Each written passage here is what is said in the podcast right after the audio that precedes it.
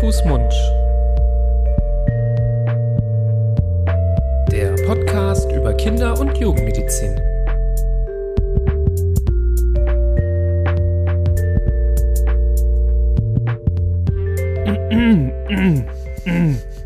Hi Florian. Ups. Libras, was ist los? Ich hab so ein- Halsschmerzen. Ja, ich habe so ein. Ich habe einen Frosch im Hals, Florian. Ich habe einen Frosch im Hals. Nee, ich habe keine Halsschmerzen zum Glück.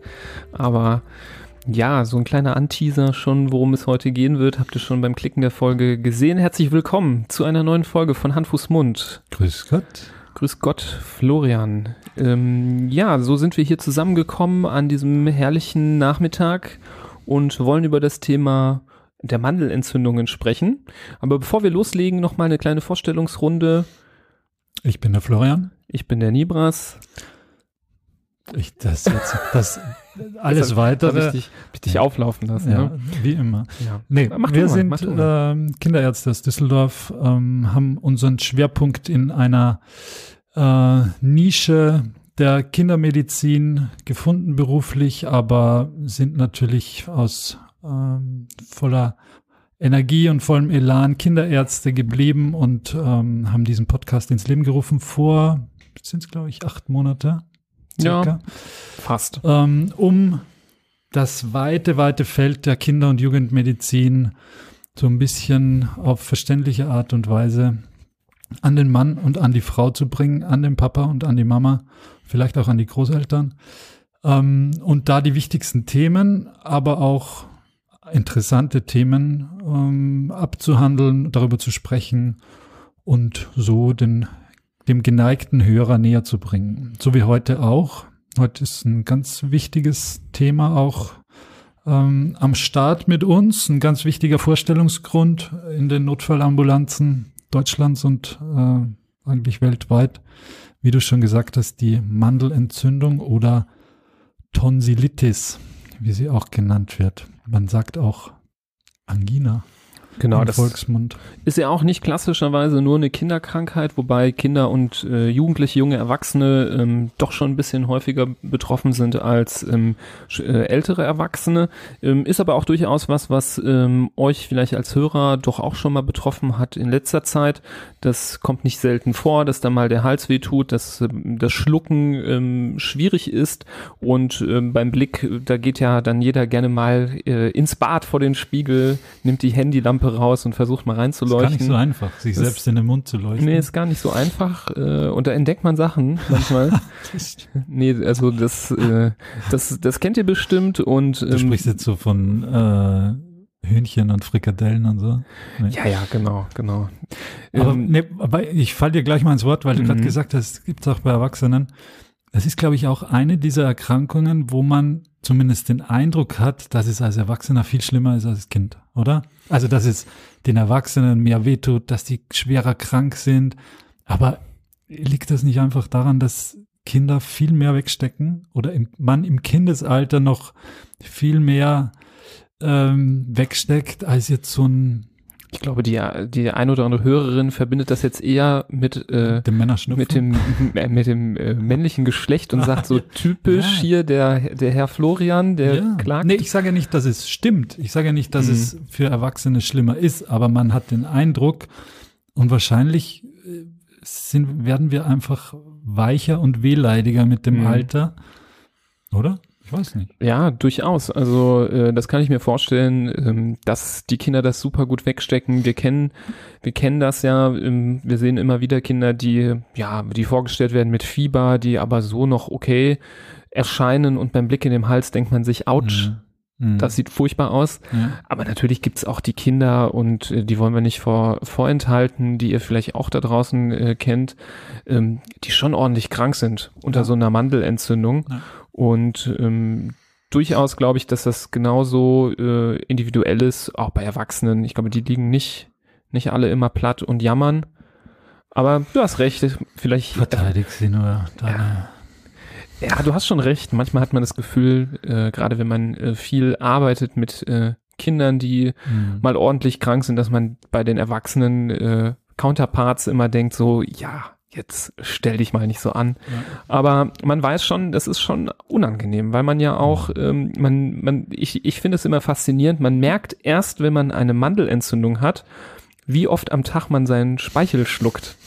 Weil wenn man, äh, wenn man das, äh, wenn man keine Beschwerden hat, dann macht man das mhm. ja so unterbewusst. Das ist ja zum Glück keine aktive Handlung, sonst wäre man den ganzen Tag irgendwie abgelenkt. Ähm, und wenn man dann aber eine Mandelentzündung hat oder einen anderen Grund, mhm. dass der Rachen schmerzt, dann ist das wirklich jedes Mal sehr unangenehm. Mhm. Und äh, ich glaube, da können auch vielleicht Kinder das ein bisschen besser abschalten als Erwachsener. Dann geht so, stellt sich das Kopfkino ein und du hörst in dich rein und dein ganzes Gehirn richtet seine Nervenenergie auf, die, auf den Rachen und jeder äh, Schluck geht da durch wie so ein mhm. Scherbenhaufen. Also das äh, kennt, glaube ich, jeder, dass ja. man da auch manchmal ein bisschen durchdrehen kann. Ähm, Kenne ich auch von mir. Das äh, ist ja auch so eine Sache. Als Kinderarzt ähm, ist man äh, der Mandelentzündung oder den Erregern, die das auslösen, äh, ja doch sehr exponiert gegenüber. Und gerade als ich äh, Zeiten hatte, wo ich sehr viele in der Notaufnahme tätig war, ähm, habe ich auch sehr regelmäßig ähm, Halsschmerzen gehabt. Deswegen ähm, ah. kennt man das Gefühl, finde ich, äh, nur zu gut. Ist dir das mhm. erspart geblieben? Also ich habe da, glaube ich, alles mitgenommen. Ja, ja, das schon, genau. Es war nicht speziell Halsschmerzen, aber man hat das schon eigentlich nach jeder, nach jeder Nachtdienstwoche äh, liegt man fast flach und äh, muss das auskurieren, was man gerade paar Tage vorher bei einem Patienten behandelt hat. Das, und man hat die Hoffnung, dass es mit der Zeit besser wird. Es gibt auch so Phasen, wo man sich denkt, ah, jetzt habe ich alles durch. Aber so richtig äh, ganz durch ist man nie und häufig erwischt sein dann doch wieder. Das ist schon, schon oft so. Früher gab es natürlich auch diese Maskierung nicht, die es jetzt gibt. Da kamen natürlich die Patienten mit ja, Mandelentzündung oder Halsschmerzen oder schwerem Husten oder sonst irgendwas.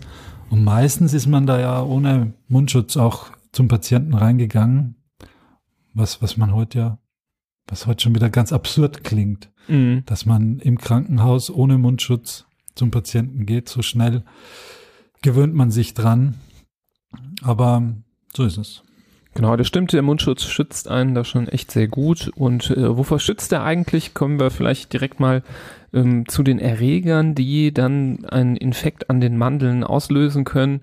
Und ähm, ja, was ich, was ich nochmal erstaunlich fand, äh, war die Zahl, die ich gefunden habe, dass nur so in der Hälfte der Fälle überhaupt ein Erreger nachgewiesen werden kann, also nicht nachgewiesen wird, weil häufig wird ja reingeguckt, ohne Abstrich behandelt ähm, und ähm, nur dann, wenn man abstreicht, wurde das jetzt gezählt für diese Zahl und es war nur die Hälfte der Fälle, findet man überhaupt einen Erreger, auch wenn die ähm, Mandeln ziemlich gerötet und geschwollen sind, vielleicht sogar eitrig.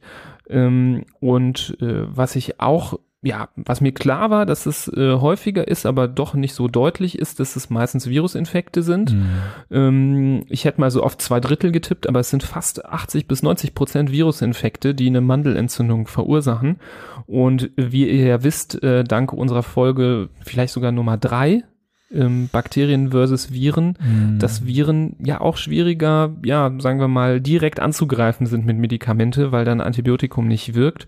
Und ähm, gerade in diesem Punkt fand ich es manchmal schwierig. Äh, da gab es oft die Erwartungshaltung, wenn Eltern so zum Arzt gehen oder so in die Notfallambulanz nachts mit einem Kind, was starke Halsschmerzen hat, ähm, dass dann äh, damit gerechnet wurde oder darauf gewartet wurde, weil vielleicht auch der Kinderarzt des Vertrauens das immer so macht, dass ein Antibiotikum aufgeschrieben wird. Und mhm. das war häufig Konfliktpotenzial, dass man als Arzt da klar sagen musste, nee, bei dem, was ich jetzt sehe beim Blick in den Hals, glaube ich eher an ein Virus und würde da zum Beispiel kein Antibiotikum verschreiben. Ähm, deswegen gar nicht so leicht, ähm, mhm. das so zu äh, zu rechtfertigen, wenn man mhm. das so macht. Naja. Und 10 Prozent, 10 bis 20 Prozent sind dann eher bakteriell ausgelöst. Das ist, wenig und mhm. ähm, ich denke, das überrascht einen schon, dass es wirklich nur jedes äh, jedes, jedes zehnte Kind durchaus ist, was da reinkommt mit einer Mandelentzündung, was wirklich dann Bakterien hat.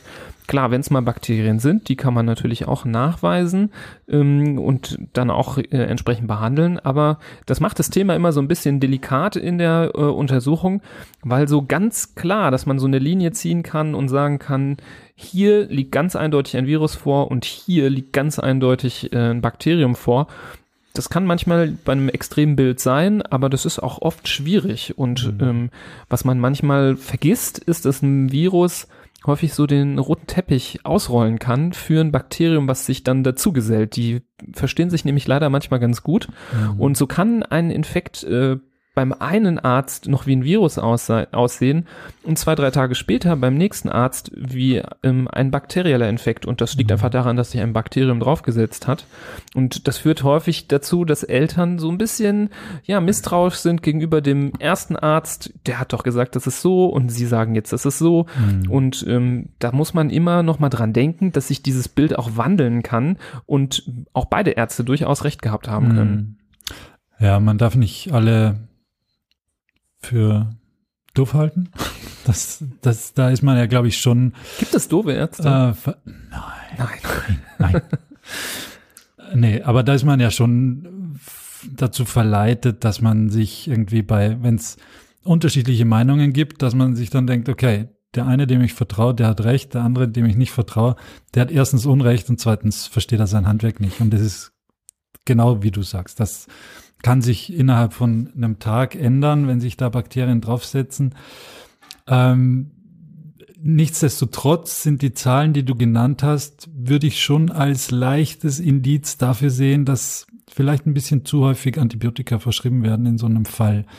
Aber ist jetzt auch eine Aussage, die keinem was nützt, vor allem nicht dem Einzelnen, der dann beim Arzt sitzt und ähm, da muss man einfach äh, darauf vertrauen, dass der nach bestem Wissen und Gewissen in der Situation, wenn er es für äh, indiziert, also für gerechtfertigt hält, dann auch ein Antibiotikum gibt. Und es hilft ja nichts, wenn 80 Prozent Viruserkrankungen sind, aber ich bin bei den 20 Prozent dabei, dann sind die Zahlen und die Statistik ist ja dann unerheblich. Das ist wie ja. bei allen Heilungschancen, Prognosen oder sonst irgendwie. Die sind ganz wichtig für uns Ärzte, um zu wissen, was wir machen, was wir machen müssen, ob wir eine gute Therapie haben, ähm, ob wir dementsprechende Heilungschancen damit äh, verbunden haben. Aber für den einzelnen Patienten ist es eigentlich unerheblich, ob die 1000 Patienten vorher die genau das Gleiche hatten, ob da 70 Prozent wieder gesund geworden sind oder 90 oder 20, weil er hat seine eigenen 100 Prozent und ähm, das nützt alles nichts, was bis jetzt geschehen ist. Das hilft nur uns, um Therapien weiterzuentwickeln, um ähm, vielleicht auch Prognosen abzugeben. Ich glaube auch so ein Faktor, ähm, wir sind jetzt so gerade schon ein bisschen in dieser Therapieebene, aber ich finde es trotzdem ganz gut, das gerade hier zu nennen der dazu führt, dass die Erwartungshaltung so hoch ist, dass es jetzt zum Beispiel ein Antibiotikum gibt, ist ja auch ähm, ja so ein bisschen dieser äh, vorgegaukelte Effekt ähm, durch ein Antibiotikum. Ein Virusinfekt, der geht ja häufig so nach drei, vier Tagen wieder weg. Mhm. Und ähm, ein Antibiotikum sagt, man braucht so seine zwei, drei Tage, bis es durchschlägt. Und wenn man eben als äh, auf ein Virusinfekt ein Antibiotikum nimmt und das Virus auch so verschwindet nach drei Tagen, ist es natürlich leicht zu denken, oh, das Antibiotikum hat jetzt gut geholfen. Mhm. Ähm, das scheint also doch ein Bakterium gewesen zu sein dieses, dass es wieder so schnell weggeht, ist oft schwierig auch einzuschätzen. Mhm. Deswegen dann sogar eher der erste Eindruck wichtiger als das, wie es, wie es sogar darauf reagiert hat. Also ähm, ich will das jetzt nicht, ich will nicht zu viel Unsicherheit da reinbringen, ähm, aber man muss durchaus das immer kritisch hinterfragen, wenn man jetzt ein Antibiotikum bekommen hat gegen äh, eine Mandelentzündung ob es dann wirklich das Antibiotikum war oder Nein. nicht. Mhm. Ähm, Gerade wenn sowas schon länger geht und der Befund im Hals wirklich auffällig ist für ein Bakterium und das dann nach äh, ein, anderthalb Tagen durch Antibiotika deutlich besser ausschaut, dann kann man den, die Verbindung schon deutlich herstellen. Da, wo es so ein bisschen länger dauert und äh, mhm. der erste Befund ein bisschen schwierig einzuschätzen war, ähm, ist es nicht schlimm, dass es so gelaufen ist, aber es ist auf jeden Fall kritisch äh, zu beurteilen. Ja. Ähm, jetzt waren wir auch schon bei den nackten Tatsachen sozusagen. Vielleicht gehen wir noch einen Schritt zurück, nämlich was die Mandeln überhaupt sind, wo, wo sie sind, hast du ja schon gesagt. Äh, das kann jeder jetzt äh, überprüfen im Spiegel. Kleiner äh, Hinweis am Rande, es macht einen Unterschied, ob ich direkt in den Mund leuchte oder in den Spiegel leuchte und damit indirekt in den Mund leuchte, aber das wird jeder selbst rausfinden. Ähm, die sitzen da hinten am Rachen, äh, links und rechts, neben dem Gaumenzäpfchen sozusagen. Und es handelt sich dabei um lymphatisches Gewebe, also um Gewebe, das für die Immunabwehr äh, zuständig ist. Und es gibt noch mehrere Mandeln äh, oder lymphatische Gewebe in, im Mund. Es gibt die, die sogenannten Polypen, äh, wie man im Volksmund sagt, also die Rachenmandel, die sitzen hinten oben, wo man nicht hingucken kann. Wer das sieht, hat ähm, eine leichte Vergrößerung. hat irgendein gröberes Problem. Also die sieht man nicht, die, die sitzen da am Übergang vom Rachen in die Nase. Äh, auf dem ähm, Übergang, dann gibt's ähm, noch am Übergang zum äh, an der Tube, das ist die Verbindung zwischen dem Rachen und dem Mittelohr. Äh, da gibt's noch Mandeln und unter der Zunge gibt's auch nochmal Mandeln, aber die sind alle so klein und eigentlich für uns äh, als Personen und Patienten und meistens auch als Ärzte nicht so interessant. Die wichtigsten sind sicher äh, die Rachenmandeln, also die Polypen und die, die richtigen äh, Mandeln. Und die, da werden Abwehrzellen aus dem Blut durchgeschleust, die Lymphozyten, die sind dafür äh, zuständig, dass da Erreger, die sich darin festsetzen und da äh, eingeschwemmt werden, dass der Körper damit in Kontakt kommt, dass er lernt, dass diese Erreger äh, zu bekämpfen sind und dass er beim nächsten Mal vielleicht bisschen schneller reagieren kann. Ähm, also insofern ist das nicht einfach nur ein Anhängsel, der manchmal im Schlaf sich bemerkbar macht in, durch Schnarchen, weil sie zu groß sind und sonst keinen Zweck erfüllt, sondern es ist eigentlich schon ein wichtiges Organ. Da ist man auch in den letzten Jahren immer mehr draufgekommen. Früher hat man die ja weggesäbelt, kaum dass sie ein bisschen vergrößert oder ein bisschen Probleme gemacht haben. Und mittlerweile ist man schon drauf, da kommen wir gleich bei der Therapie auch noch dazu, ist man schon drauf bedacht, möglichst, die möglichst drin zu lassen oder wenn man sie rausoperieren muss, da vielleicht noch einen Teil drin zu lassen, der noch die Immunfunktion übernehmen kann. Sehr gut. Kommen wir doch äh, an dem Punkt auch erstmal nochmal zu den Symptomen, ganz an den Anfang, wenn es losgeht. Ähm, was man nie vergessen darf, viele der Symptome sind nicht ganz klassisch für eine Mandelentzündung. Ähm, auch der Rachen alleine kann ja mal entzündet sein, ohne dass die Mandeln mit entzündet sind. Ähm, da können die Symptome relativ ähnlich sein. Und äh, das ist schon eine, die Aufgabe des Arztes beim Blick in den Hals, so bisschen zu differenzieren. Ist es nur der Rachen, der entzündet ist oder sind da auch die Mandeln mit beteiligt? Ähm, Klassiker sind natürlich die Halsschmerzen. Ähm, das wisst ihr, das ist so das, womit es, äh, womit der Verdacht am ehesten sofort in Richtung äh, Hals und Mandeln geht. Ähm, häufig äh, gehört dazu auch ähm, Kopfschmerz und Fieber. Ähm, naturgemäß, wenn der Hals wehtut, ist das Essen und äh, Trinken erschwert, ähm, das Schlucken fällt schwer.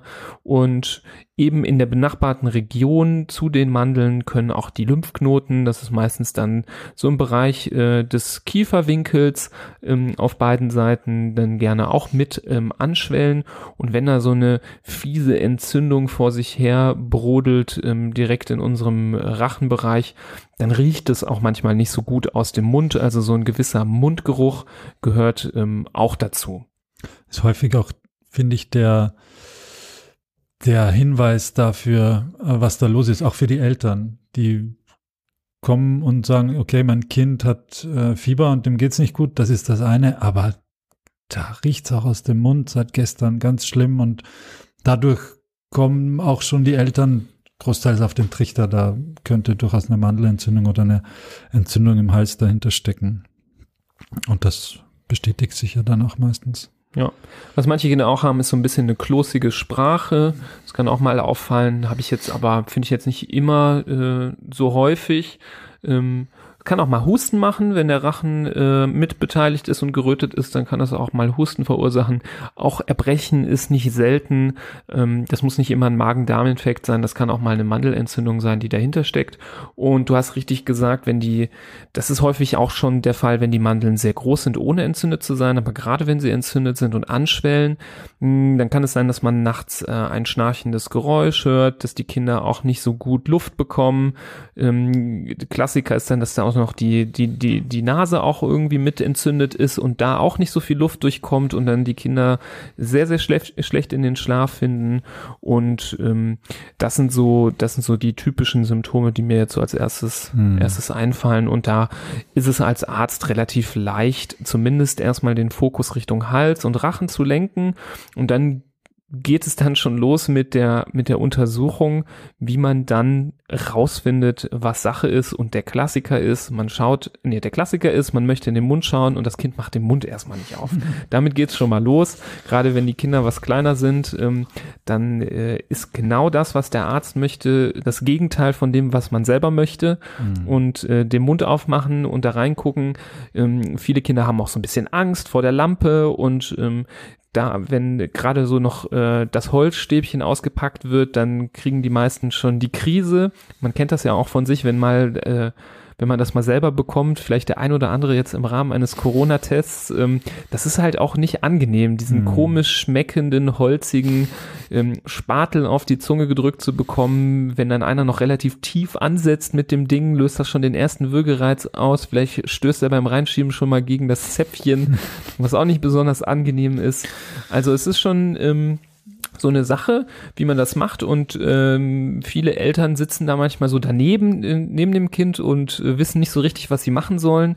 Und ich finde immer einen äh, gewissen, ich, ich verlasse mich da immer auch so ein bisschen auf die Unterstützung der Eltern, da muss man so ein bisschen seine Ringer- und Wrestling-Fähigkeiten äh, reaktivieren, ähm, was immer hilft, ist, wenn man das Kind auf den Schoß setzt, das war so die Technik, die ich immer am besten fand, ähm, mit dem rechten Arm zum Beispiel so über die Brust des Kindes greift, so beide beide Arme so mit festhält. Also jetzt nicht in so einer, in, in so einer Zwinge rein, aber so ein bisschen äh, beruhigen, umarmen, ähm, den Arm so über beide Arme drüberlegen und dann halt mit der, mit der linken oder mit der rechten Hand ähm, an die Stirn zu gehen, die Stirn festzuhalten und ähm, so für, das dauert ja auch nicht lange, für wenige Sekunden kurz mal fixieren, so dass man da mal mit Lampe und Spatel einmal reingucken kann.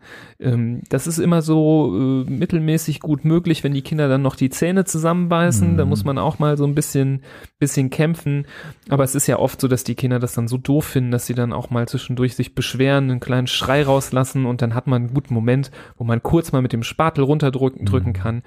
Was man sagen muss, ohne Spatel ähm, ist die Wahrscheinlichkeit, dass man die Mandeln da wunderbar sieht, häufig sehr gering. Gerade wenn die Kinder sehr klein sind, sieht man da oft ja, gar nichts. Ja, das kann man bei größeren oder Jugendlichen kann man das versuchen, dass man mit bisschen Stimmtraining, ähm, sag mal A, nee, sag A, A, ähm, dass man dann den Blick mh, gewinnt da nach ganz hinten, aber bei Kleinkindern, Schulkindern, also Kleinkindern und Schulkindern ist das ganz, ganz selten möglich. Es ist auf jeden Fall ein Versuch wert, weil es erspart viel Unangenehmes, wenn man, wenn man das ohne diesen doofen Holzspattel schafft, aber das gehört natürlich dazu. Ich kann keine Mandelentzündung diagnostizieren, ohne die Mandeln gesehen zu haben. Und ich kann auch keine Mandelentzündung ausschließen.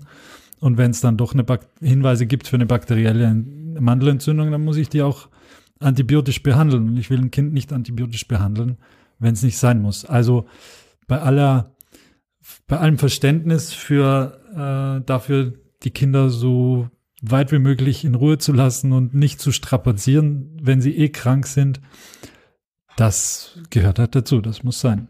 Ich finde es übrigens immer sehr witzig, wenn man Kindern sagt, mach mal bitte A und dann machen ja viele immer so äh, äh, und dann sagt man immer, nee, probier doch mal richtig A zu sagen. Ich weiß nicht, woher das kommt, dass man denkt, wenn der Mund auf ist, kann man nicht richtig A sagen, aber man muss ja den Mund aufmachen, um A zu sagen. Und deswegen ein klares A hilft auch nämlich, häufig besser reinzugucken, wenn man richtig ein klares A ausspricht und dieses äh, das bringt mm. meistens gar nichts. Mm. Ähm, das kommt ja eher aus, so aus dem nasalen Bereich mm. und ähm, das finde ich immer ganz witzig, dass ich, aber auch bei Erwachsenen ganz oft, ja, ähm, acht von zehn Leuten sagen gar nicht A, die sagen immer äh. Deswegen, falls ihr mal demnächst bei eurem Arzt seid, überzeugt, äh, zeigt ihm oder macht ihn mal so richtig stolz beim Untersuchen und sagt mal direkt von Anfang an A. Ja. Und dann noch ein B mit offenem Mund und dann ist er richtig stolz. Wie macht der Löwe? Naja. Genau. Ja, das hat schon alles seine Tücken natürlich. Ähm, was man da, wenn es danach aussieht, noch hinterherlegen kann, ist ein Abstrich. ähm, um Bakterien nachzuweisen. Damit kann man jetzt keine Viren, also im normalen Kinderarzt-Setting ähm, kann man jetzt keinen, ja, macht man keinen Abstrich, um, um Viren äh, nachzuweisen. Grundsätzlich geht das. Man kann natürlich auch, das wissen wir jetzt alles seit Corona nur zu gut, man kann auch mit äh, Mundabstrichen oder Rachenabstrichen Viren nachweisen, nicht nur Corona, auch andere. Aber das äh, ist nicht, nicht angemessen in so einer Situation. Aber man kann Bakterien nachweisen, die, die Streptokokken, die häufig eine Ursache sind dafür, für so eine Mandelentzündung. Da gibt es einen Schnelltest. Und dann kann man relativ zügig nachweisen, dass es sich um eine bakterielle Infektion handelt. Ähm, der einzige nicht so gute Aspekt ist, dass es schon chronische Besiedelungen gibt von diesen Streptokokken so dass es theoretisch möglich wäre, dass ich auch bei einer viralen Mandelentzündung einen positiven Streptokokken-Schnelltest habe, dann vielleicht Antibiotikum bekomme, obwohl ich gar keine bakterielle äh, Mandelentzündung habe. Ähm, und da gibt's noch einen Nachteil, der ist ja sehr spezifisch, der Test. Das bedeutet, mhm. dass der schon relativ klar andeutet, wenn äh, Streptokokken da sind, ähm, dass es Streptokokken sind und nicht die mit anderen Bakterien verwechselt. Mhm. Aber er ist nicht sehr sensibel, der Test. Ähm, das sagen wir oft so in der Medizin. Das bedeutet, dass in vielen Fällen, wo bestimmt reichlich Streptokokken da drin sind, auch trotzdem der Test negativ ausfällt. Das heißt, er hilft nur so begrenzt weiter. Nee, du wolltest was dazu sagen. Nee, nee. nee sag ruhig. Nee, also ich glaube, das ist so ein, es wird einfach von Niedergelassenen auch gern eingesetzt als äh, Absicherung oder mögliches äh, Instrument, da eine Diagnose mhm. zu finden, die vielleicht dann vielleicht auch gar nicht immer so zutreffend ist. Aber ist auch schwierig. Also ich habe mich auch schon oft gefragt, wo kommt das her? Äh, das, äh, du deutest etwas an, dass Streptokokken-Schnelltests zum Beispiel in Kliniken weniger gemacht werden, in Praxen häufiger. Ich denke, das hat auch was mit der Natur zu tun, dass wir in der Klinik vielleicht doch einfacher Bakterien und Viren äh, nachweisen können, als das zum Beispiel in der Praxis ist, wo man so einen Test erstmal wegschicken muss, müssen wir hier auch, aber in der Praxis dauert es einfach noch länger, ähm, da, dass das daher kommt. Mhm. Ähm, und aber du hast recht, es, er hilft oft nicht so richtig äh, weiter. Wenn er negativ ist, hilft es einem nicht viel weiter. Und so ist es auch vielleicht, wenn jetzt der ein oder andere noch gerade von im Nachgang überlegt, ja, wieso macht er nicht doch einen Virustest? Weil wenn ich einen Virus nachweise, kann ich es zwar nicht so gut behandeln, mhm. aber dann weiß ich wenigstens, dass es kein Bakterium ist. Das hat einfach auch damit zu tun, wie wir eben gesagt haben, man kann ja auch Läuse und Flöhe haben. Ich kann ein Virus haben, auf das sich ein Bakterium gesetzt hat. Und der Test hilft mir dann in so einem Fall nicht ganz so viel weiter. Und genauso umgekehrt, wieso sollte man einen Streptokokkentest machen, wenn das Bild, was man sieht, wenn man reinguckt, so typisch ist für eine mhm. bakterielle Infektion, dann ist es eigentlich auch nicht wirklich hilfreich. Und wenn der dann auch noch negativ ist, ob ja. obwohl das total nach Bakterien aussieht, ähm, dann ist die Sache ähm, schwierig. Also am Ende sollte man sich immer gerade in der Praxis auf seine Erfahrung verlassen, auf die ganzen anderen Rachen, die man schon so inspiziert hat, so zurückblicken und ähm, da eine vernünftige Entscheidung treffen. Ähm, und solche Tests können so ein bisschen helfen, sollten aber nicht so der einzige ähm, Hammer sein, mit dem man äh, die Diagnostik ähm, betreibt, auf jeden Fall. Hm. Was eigentlich absolut gar nicht notwendig ist, wonach aber schon relativ häufig gefragt wurde, sind Blutuntersuchungen.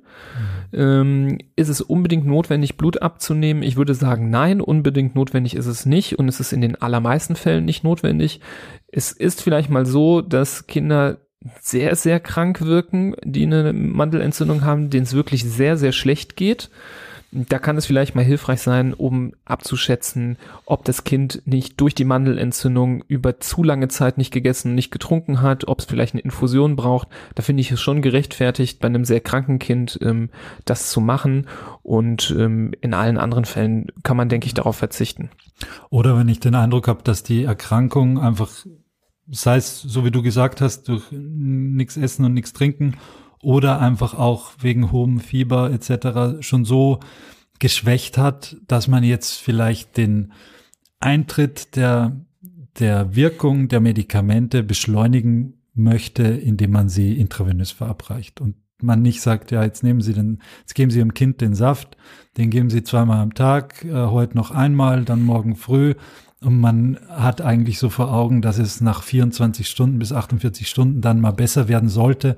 Wenn ich aber ein Kind habe, wo ich mir denke, na, morgen geht's dem noch schlechter und morgen Abend vielleicht noch schlechter, dann würde ich das lieber stationär aufnehmen und intravenös behandeln und damit würde ich erhoffen, dass es ein deutlich schnelleres Ansprechen gibt auf die Medikamente und es dem Kind schneller wieder besser geht und nicht noch zu einer weiteren Verschlechterung kommt. Ja, das stimmt. Durchaus kann so eine Mandelentzündung tatsächlich auch mal zu einem Krankenhausaufenthalt führen. Eben dann, wenn die Kinder gar keine Nahrung und Flüssigkeit mehr zu sich nehmen, kann das schon doch auch mal in eine kritische Richtung annehmen. Und du hast recht, nicht immer, wenn man da reinguckt, weiß man, dass heute der äh, Höhepunkt der Infektion ist. Morgen kann es noch, noch schlimmer sein. Und ähm, gerade wenn der Verlauf relativ schnell in so eine blöde Richtung gegangen ist, ähm, muss man äh, daran denken. Ähm, genau. Kommen wir vielleicht noch mal ganz kurz zu, ich wollte es nicht so breit ausrollen, weil es gibt tatsächlich noch viele andere Infektionen, die im Bereich des Rachens und der Mandeln stattfinden können, zwischen denen man unterscheiden muss als Arzt. Ähm, ich finde, das würde den Rahmen sprengen, hier jede andere ähm, sogenannte Differentialdiagnose ähm, vollkommen auszurollen. Aber ich wollte mal auf so zwei typische Sachen auch noch mal eingehen. Das eine ist so der Scharlach. Ähm, auch so ein Klassiker. Und viele Eltern sagen auch, ja, das ist doch bestimmt, äh, das ist doch bestimmt Scharlach. Ähm, Gerade wenn der Streptokokkentest positiv ist, ähm, wird das häufig dann gesagt, ja, das muss doch Scharlach sein, das sind Streptokokken. Ähm, das ist so ein bisschen die Problematik, ähm, das auseinanderzuhalten, ähm, gerade so am Anfang der Erkrankung. Ein bisschen ein paar Tage später kommen beim Scharlach so ein paar Symptome hinzu, die ähm, ja die Unterscheidung dann doch ein bisschen leichter machen. Ähm, solche Symptome, die beim Scharlach typisch sind, sind zum Beispiel so knallrote Wangen und so ein ganz blasser Mund. Also wenn ähm, das Gesicht so gerötet ist, aber der Mund ausgespart ist. Ähm, was häufig auch äh, erst beim Blick in den Mund auffällt, ist so eine richtig knallrote Zunge beim Scharlach. Die ist bei einer normalen Mandelentzündung nicht unbedingt immer dabei.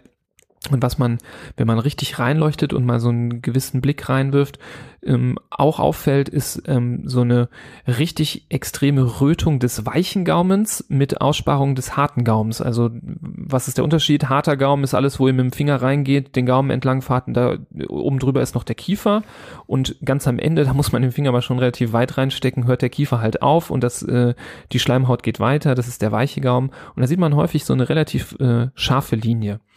Und ähm, was, was der Scharlach auch noch oft hat, ist so ein richtiger ähm, Sandpapierartiger, so fühlt sich das an, wenn man da drüber geht, ähm, Ausschlag am Körper, der häufig auch so in den Leisten beginnt und ähm, der jetzt bei einer normalen äh, Tonsillitis ähm, nicht unbedingt immer dabei sein muss. Da gibt es auch manchmal Ausschläge, aber wenn das so klassischerweise im, im, in den Leisten anfängt ähm, und auch häufig äh, nach ein paar Wochen auch anfängt zu schuppen an den Bereichen, wo der Ausschlag war, dann kann das äh, Hinweis gewesen sein für, für einen Scharlach. Ähm, Im Endeffekt, ob es jetzt bakteriell ist, ähm, also eine bakterielle Mandelentzündung oder ein Scharlach, der durch die vom Bakterium ausgesch äh, ausgeschütteten Toxine verursacht wird, die Behandlung ist eigentlich die gleiche, nämlich antibiotisch mhm. und auch sogar mit dem gleichen Antibiotikum, da komme ich aber gleich zu. Ähm, deswegen ist das jetzt nicht so extrem äh, essentiell zwischen diesen beiden zu unterscheiden. Ähm, wo die Unterscheidung aber ein bisschen wichtiger ist, ist ähm, zwischen dem, zwischen der klassischen Mandelentzündung und einem pfeifrischen Drüsenfieber. Ähm, das habt ihr alles schon mal gehört. Äh, Drüsenfieber, weil das nennt man klassischerweise so, weil ähm, die Lymphknoten extrem geschwollen sind an vielen verschiedenen Stellen und nicht nur vorne am Hals, sondern auch hinten am Hals und ähm, das so aussieht, als ob alle Drüsen, Drüsen so aufleuchten. Ist ja eine ganz interessante Erkrankung. Ja. Also erstens habe ich heute am Anfang unseres äh, Podcasts schon dran gedacht, weil es auch eine Erkrankung ist, wo Jugendliche und Erwachsene deutlich kränker sind als kleine Kinder. Die sind aber wirklich kränker. Das die stimmt. Haben das stimmt wirklich. wirklich zwei ganz bescheidene Wochen ähm, vor sich oder hinter sich, je nachdem, ob sie es schon ähm, durchgemacht haben. Ähm, da ist man schwer krank als, ähm, als ja so ab dem jugendlichen Alter und die bei kleinen Kindern ist das manchmal wirklich eine, eine Kleinigkeit. Wird ja auch, hat ja ganz viele verschiedene Namen, das pfeifische Drüsenfieber, Mononukleose, EBV-Infektion oder mein, meine Lieblingsbezeichnung Kissing Disease.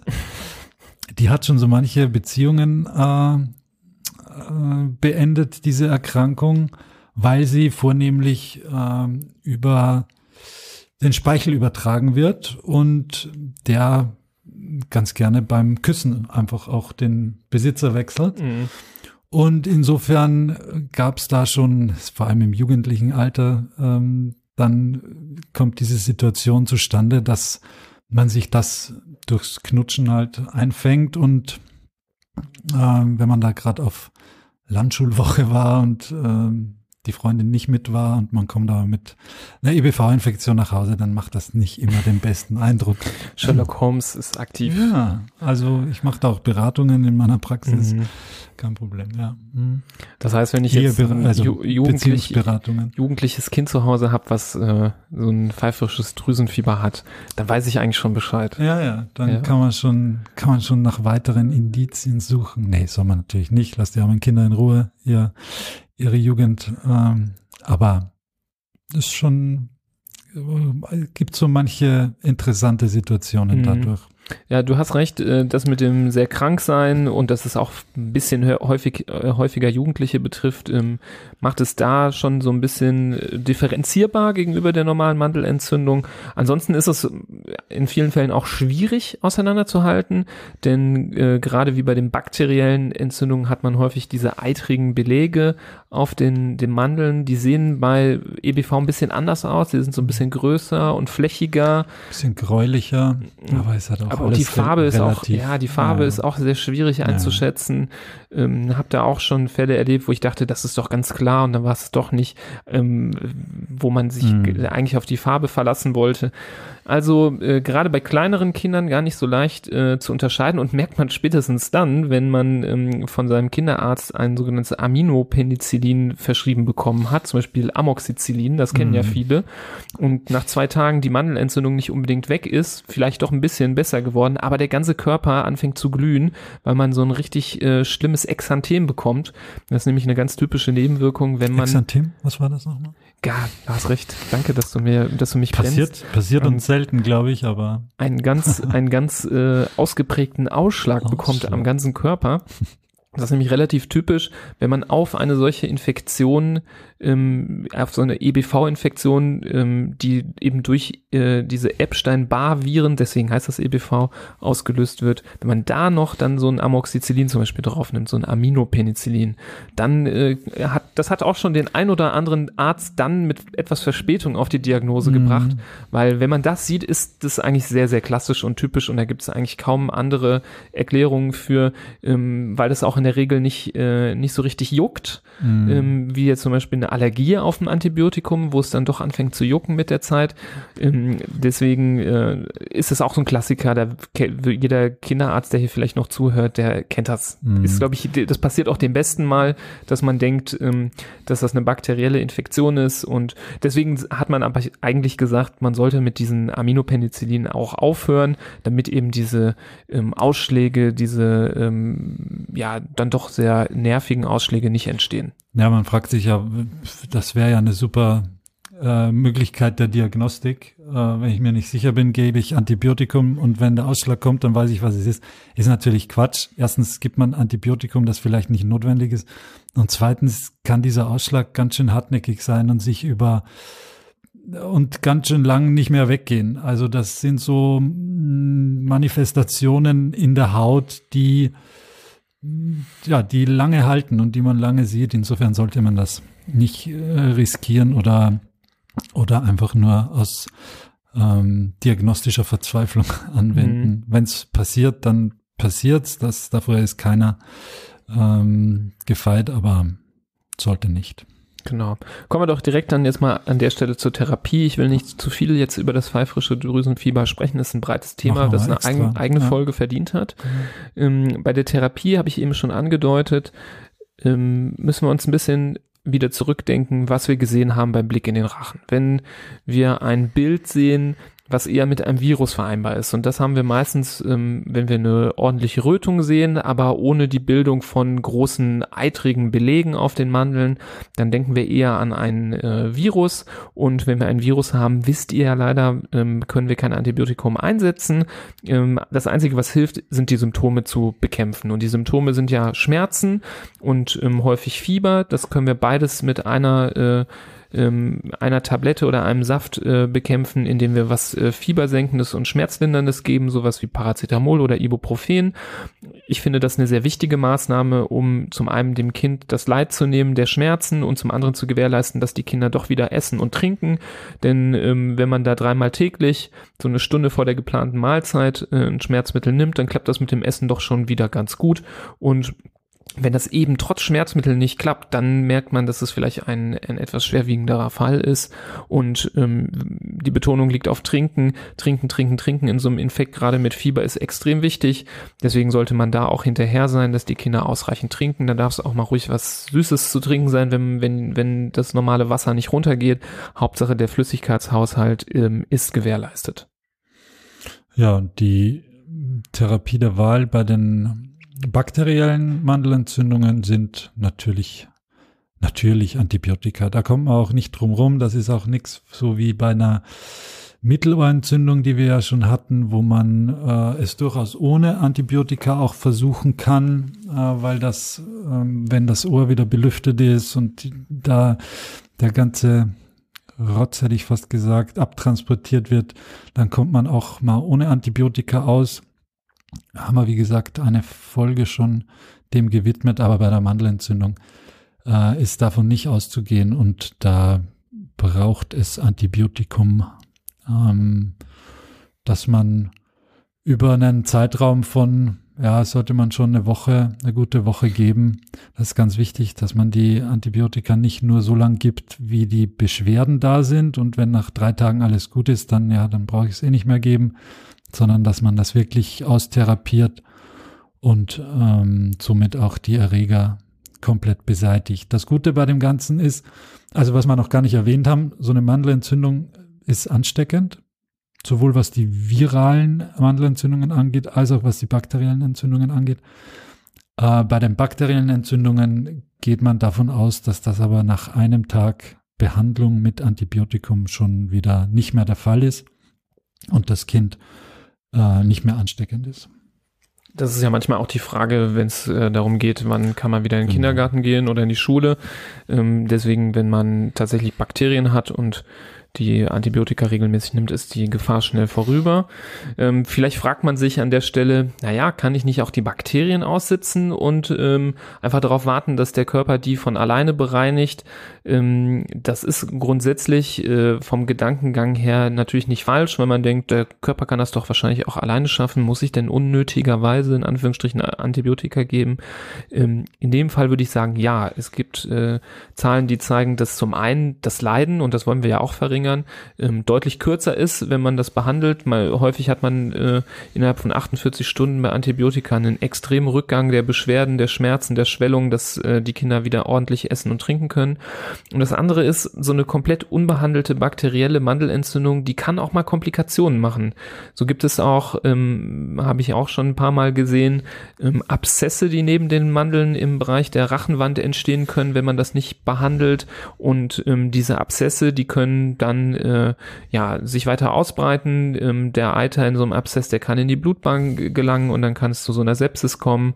Ähm, und äh, zudem ist so ein, so ein Abszess in der Regel dann auch mit einer Operation äh, verbunden. Da muss äh, in der Regel dann ein Hals-Nasen-Ohrenarzt ähm, den Abszess aufmachen und den Eiter rauslassen. Ähm, Anzeichen dafür ähm, kann auch mal sein, ähm, so, ein, äh, so eine Nackenstarre, ähm, habe ich auch schon zweimal erlebt, dass die Kinder kommen, Halsschmerzen haben und den Kopf Kopf nicht mehr so richtig drehen können mhm. ähm, oder den Kopf in so einer Schonhaltung halten. Ähm, da steckt es schon mal auch ähm, so ein Abszess dahinter, der dann doch auch im Blut manchmal auffällt mit sehr, sehr hohen Entzündungswerten. Da muss man äh, dran denken, wenn man so eine Situation hat, dass, die, ähm, dass der Nacken nicht gut zu bewegen ist und wenn dann einmal so ein Abszess entstanden ist ähm, neben den Mandeln, da hilft tatsächlich nur die Operation. Ähm, da sind in der Regel Antibiotika, selbst wenn man sie intravenös gibt, äh, nicht sehr wirkungsvoll Und ähm, damit einhergeht dann auch in der Regel die Entfernung der, der Mandeln. Ähm, das sollte man aber nicht riskieren, wenn es so leicht mit einem klassischen Antibiotikum wie Penicillin zu behandeln ist. Mhm. Abszess vielleicht noch einmal zur Klarstellung. Das ist ein mehr oder weniger abgekapseltes eine abgekapselte Eiteransammlung, die auch von alleine nicht mehr weggeht. Dadurch, dass da so viel Zellschrott und, und Eiter und vielleicht auch noch lebende Bakterien äh, sich da angesammelt haben, ähm, ist das von alleine vom Körper nicht mehr zu schaffen, auch nicht mit Antibiotika. Die gehen da vielleicht an die Umgebung des Abszesses, aber können da nicht, das kann sich nicht mehr in Luft auflösen und muss, hast ja gerade alles schon gesagt, muss dann operiert werden, gespalten werden, vielleicht eine Drainage rein und bla bla bla. Also eine ganz unangenehme Geschichte eigentlich.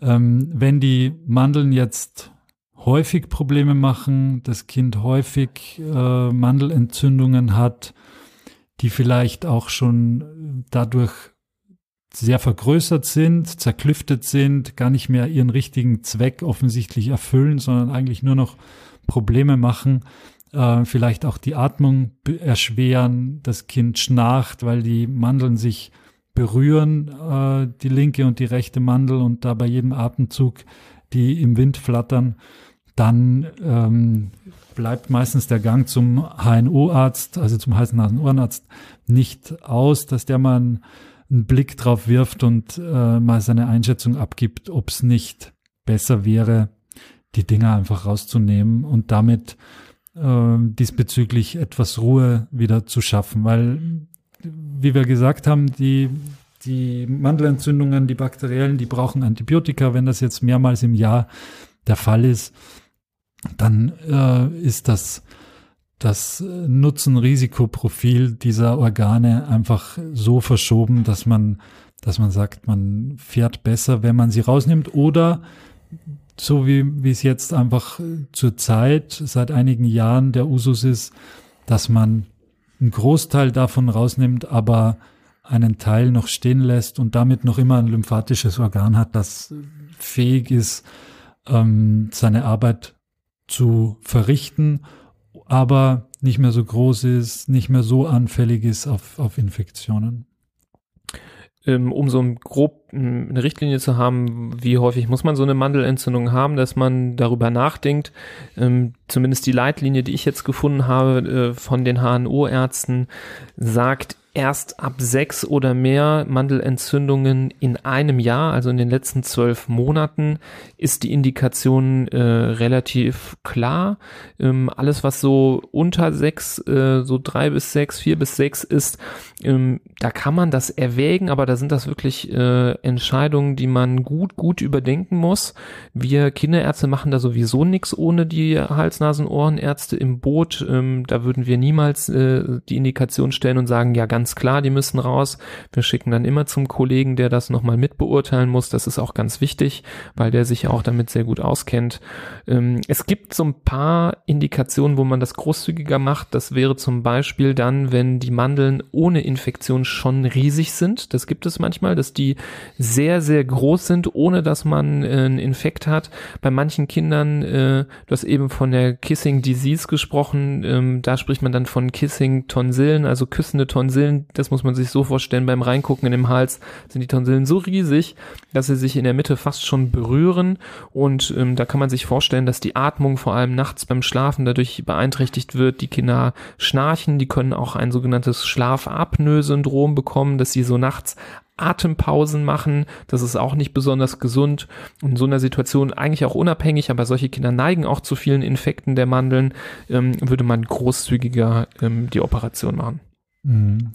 Vor zwei Wochen äh, hatten wir die periodischen Fiebersyndrome. Da gab es auch eine Indikation zur Mandelentfernung. Das war mh, hm, das FAPA-Syndrom. Da kann man die auch rausbauen. Das hat da wiederum werden zum Großteil ganz unauffällige kleine Mandeln entnommen, meistens die sonst gar keine Probleme machen, aber womit das äh, die Symptomatik vom Pfapa reduziert oder abgestellt werden kann. Nur der Vollständigkeit. Genau, als eine Option, ne? Wir haben ja Genau. noch andere Me Ja. Maßnahmen, die wir bevorzugen und häufig, wenn das nicht funktioniert, dann rät man äh, zu so einer OP oder wenn bei den bei den Schüben beim Papa-Syndrom ganz klar jedes Mal die Mandeln total dick sind, dann Mhm. dann natürlich äh, auch den diesen diese Eiteransammlung, diesen Abszess habe ich auch schon genannt, das wäre auch eine Indikation, wo man es äh, früher machen sollte. Ähm, und äh, ja, das das sind eigentlich schon die einzigen Gründe. Also nur weil man jetzt äh, zwei bis dreimal eine Mandelentzündung in einem Jahr durchmacht, ist man mitnichten ähm, ja schon auf der OP-Liste, sondern äh, sollte da zurückhaltend sein und sollte man sich auch freuen, ähm, weil, wie gesagt, das ist nütz nützliches Gewebe. Ähm, eine solche OP hat ein, erfordert eine Narkose. Eine Narkose hat Risiken, äh, die gering sind, aber vorhanden sind. Mm, So eine OP, da gibt es auch ein gewisses Blutungsrisiko, habe ich auch ein paar Mal erlebt, dass nach so einer OP das auch nachgeblutet hat. Das kann auch ärgerlich sein. Dann landet man vielleicht doch nochmal stationär wegen der, wegen der äh, kräftigen Nachblutung. Ähm, also wenn es sich vermeiden lässt, wenn es nicht wirklich ganz klar äh, ist, sollte man da nicht zu großzügig sein und auch seinem Arzt vertrauen, nicht äh, dem auf den Fersen sein oder den Arzt wechseln, äh, weil man einen sucht, der vielleicht einem dazu rät, sondern ähm, wenn man sich wohlfühlt bei seinem Arzt und der äh, diese Meinung vertritt, da durchaus äh, auch drauf äh, vertrauen. Kann man das irgendwie verhindern, dass man Mandelentzündung bekommt, präventiv? Ich glaube, bis auf, dass man sagen kann, Zähneputzen ist vielleicht nicht unwichtig, Hm. gibt es nicht viele Sachen, die man machen kann. Ja, ich glaube, wenn du nicht Zähne putzt, hast du andere Probleme als Mandelentzündungen. Das Oder stimmt, zusätzliche das stimmt, Probleme. Das stimmt. Das Ähm, ist wohl wahr, aber ich könnte mir, ich könnte mir vorstellen, dass das als negativer Beigeschmack Ja, dann noch dazu Im kommt. wahrsten Sinne des Wortes. Aber es ist schon die Frage, warum bekommen manche Kinder wirklich ganz häufig Mandelentzündungen, andere noch nie? Ähm, das ist bis jetzt auch noch nicht wirklich geklärt ähm, und wird sich irgendwann mal in ferner Zukunft wahrscheinlich über genetische Untersuchungen rausstellen. Aber im Moment müssen wir da leider Noch ein Ja. bisschen warten. betreten zu Boden gucken und sagen, nee, wissen wir nicht. Ja, ja, wir können auch nicht alles wissen. Das wird immer weitergehen. Umso mehr Dinge man erfährt, äh, die man rausfindet, umso mehr Fragen entstehen. Vielleicht auch bei euch. Ja. Nachdem ihr hier ein bisschen was erfahren habt zum Thema, sind vielleicht ein paar neue Fragen dazugekommen. Wenn die anderen hoffentlich schon beantwortet äh, sind, dann äh, könnt ihr uns diese Fragen gerne schicken. Ihr könnt uns eine Mail schreiben an info.handfußmund.de oder uns über die Social Media Kanäle kontaktieren. Ähm, lasst es uns wissen, was ihr noch gerne wissen möchtet. Ähm, ansonsten äh, würden wir uns äh, sehr freuen, wenn das, was wir hier tun, euch gefällt, dass ihr das euren Bekannten, Freunden, jedem, der was mit Kindern am Hut hat, weiterleitet. Ähm, wir hoffen, dass wir dort weiterhelfen können. Wir haben ja das Ziel, dass einfach die ja, die Kindergesundheit in Deutschland einfach besser wird, dadurch, dass alle Leute, ähm, die hier zuhören, ja, ein bisschen besser ausgebildet sind, ein bisschen besser äh, wissen, was man dann tun muss. Und ähm, dieses Ziel verfolgen wir akribisch und deswegen sind wir auch nicht äh, schüchtern, hier andauernd Werbung zu machen am Ende der Folge. Also bitte gerne weiterleiten, weiterempfehlen. Das bedeutet uns ganz viel. Absolut. Du sahst so hast aus, als wolltest du gerade du hast das Wort über auf den Punkt gebracht. ja.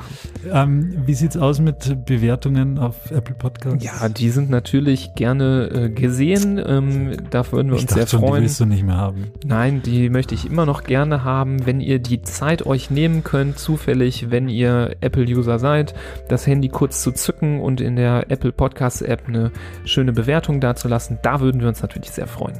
Ich stand letztes Mal im, jetzt kommt wieder eine ultra peinliche Geschichte eigentlich.